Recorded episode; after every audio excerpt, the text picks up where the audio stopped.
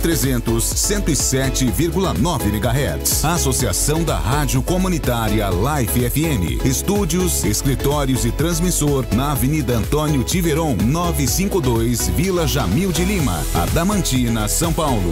Life FM. Conectada em você.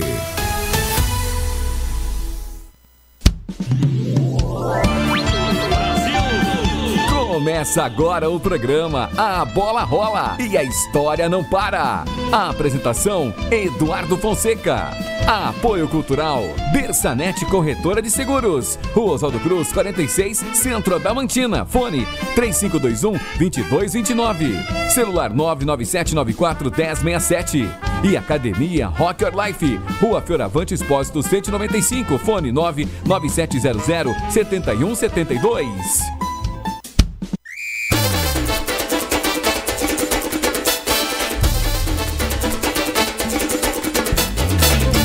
Boa tarde, ouvintes da Rádio Life FM.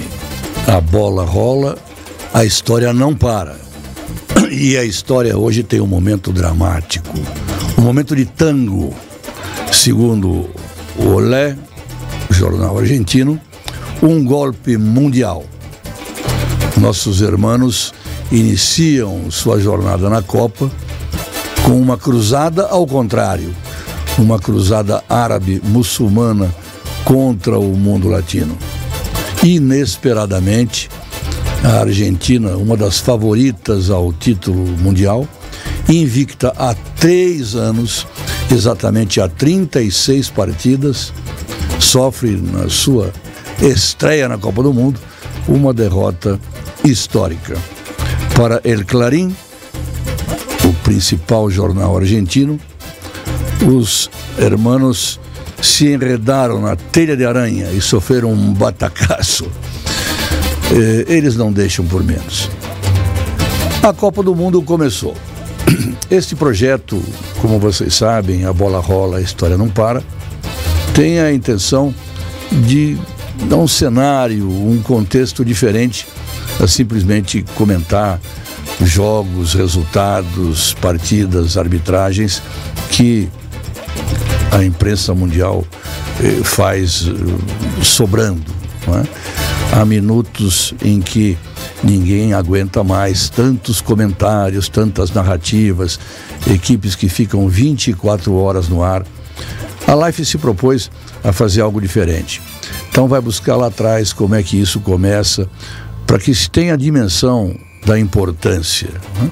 Mas de qualquer maneira, o, o fato é que a bola está rolando nos campos do Catar, gramados e estádios feitos eh, com um primor de tecnologia, eh, chega ao cúmulo de ter ar-condicionado com céu aberto, como eles conseguiram fazer isso, o investimento que foi feito, a gente sabe, né?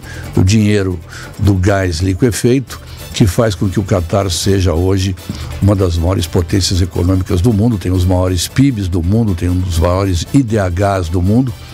Um país pequeno, metade de Sergipe, por exemplo, incrustado ali no Golfo Pérsico, fazendo divisa, inclusive, com a Arábia Saudita, que foi a protagonista dessa primeira grande surpresa. A vitória da Arábia por 2 a 1 contra a Argentina.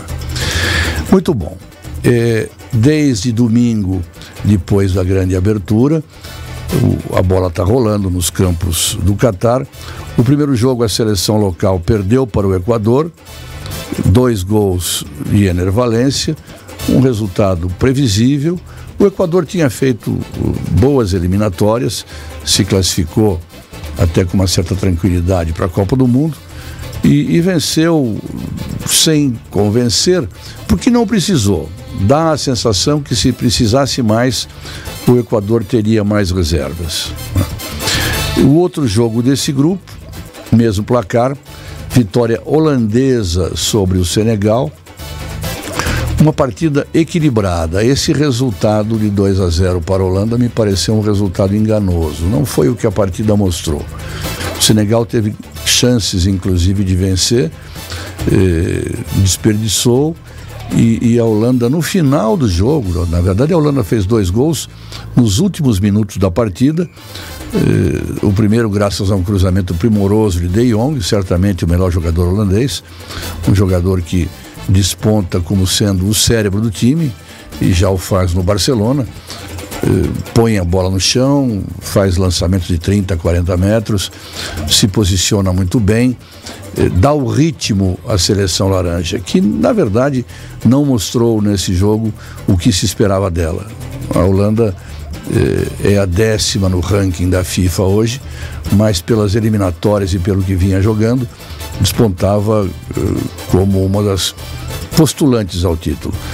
O, o, Senegal ficou sem sua principal expressão, né?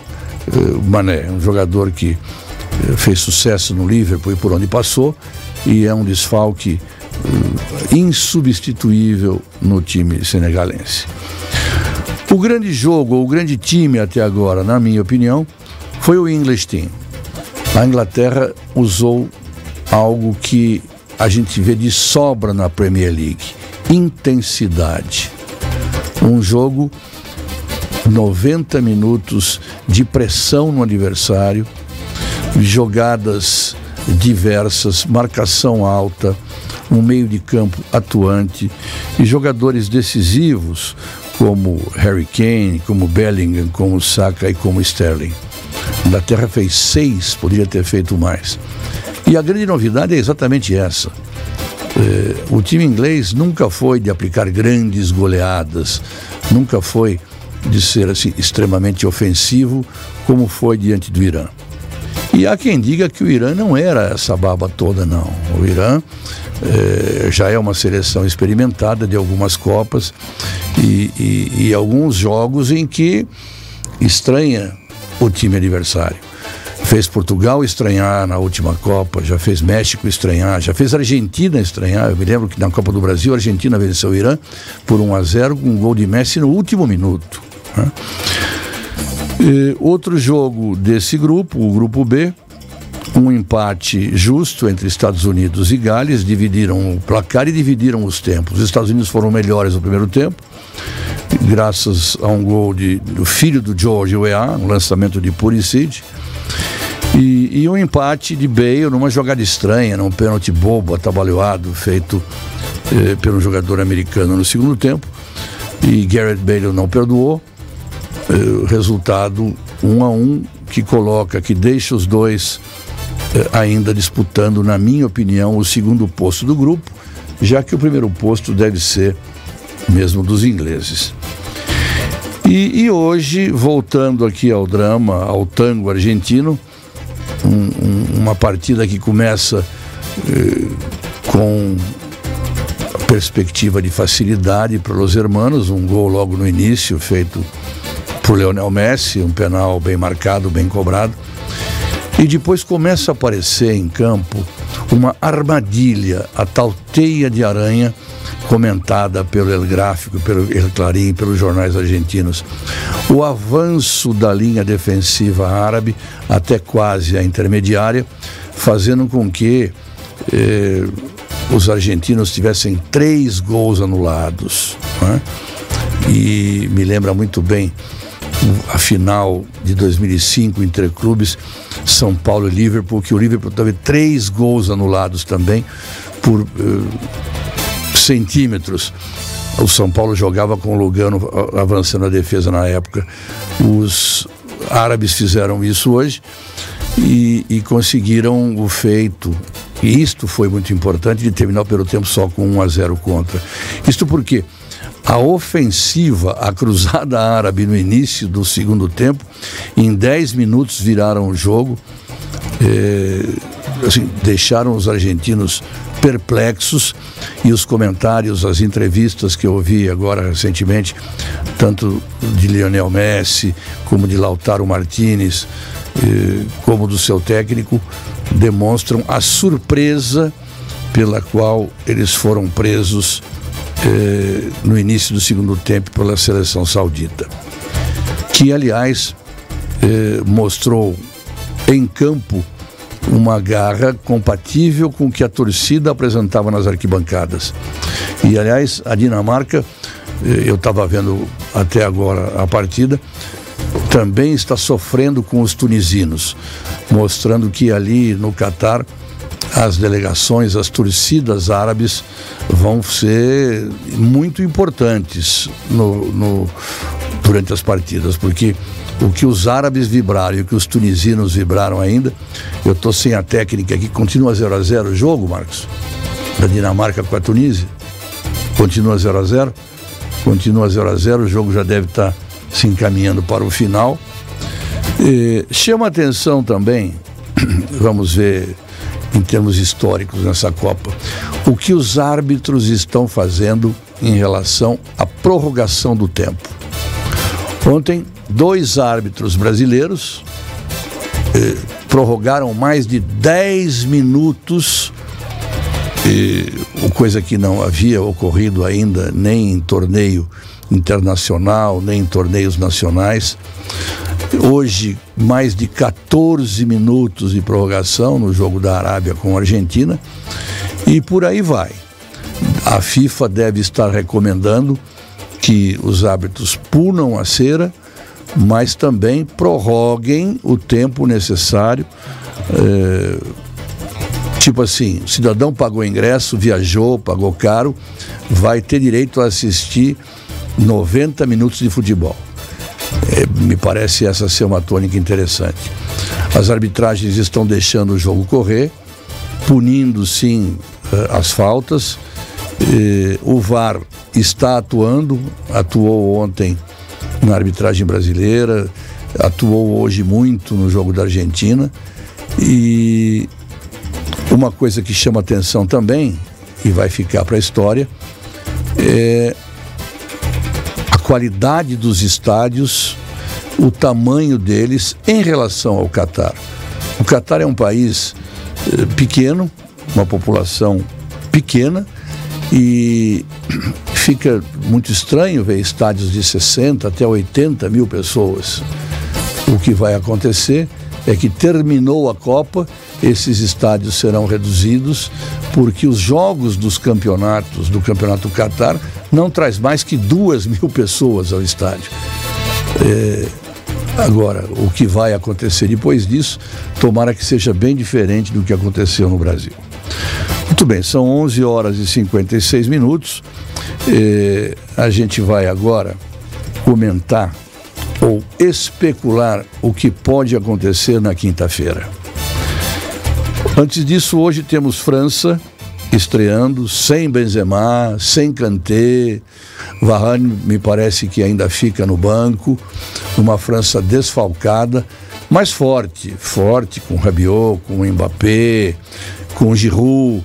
Eh, a França, apesar desses desfalques, na opinião de Deschamps, ainda é candidata e pega a Austrália.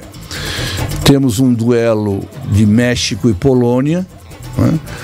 pela, pelo grupo da Argentina, e, mas já estamos vivenciando a estreia do Brasil, quinta-feira, 16 horas contra a Sérvia. Estávamos especulando aqui no estúdio. Tite tem, na minha opinião, apenas uma dúvida.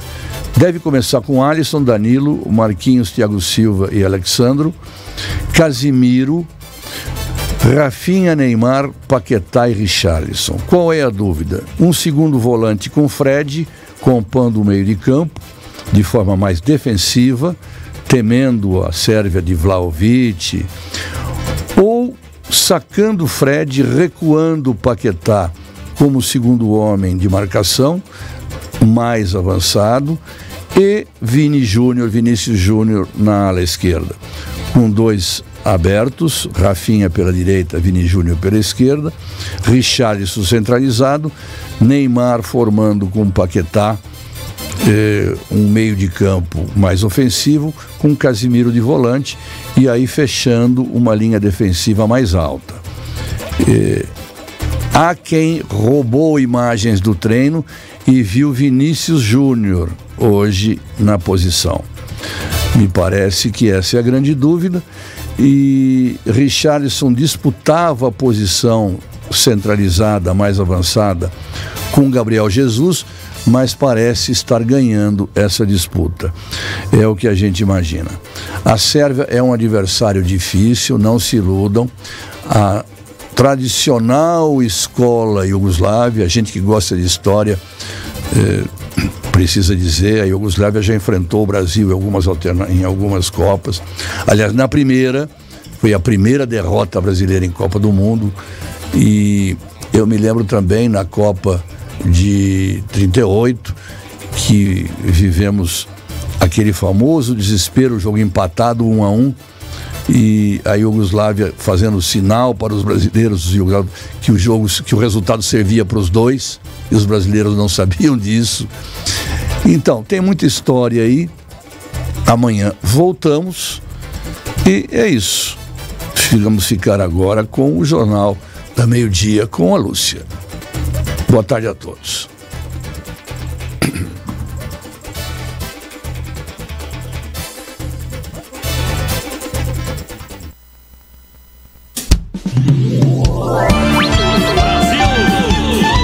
Programa Bola Rola e a História Não Para, com a apresentação de Eduardo Fonseca, volta amanhã às 11h30 na Light FM, no 107,9 e nas plataformas Facebook e YouTube. Apoio Cultural. Bersanet Corretora de Seguros, Rua Oswaldo Cruz 46, Centro Adamantina. Fone 3521 2229, celular 99794 1067. E Academia Rock Your Life, Rua Fioravante Expósito 195, fone 99700 7172.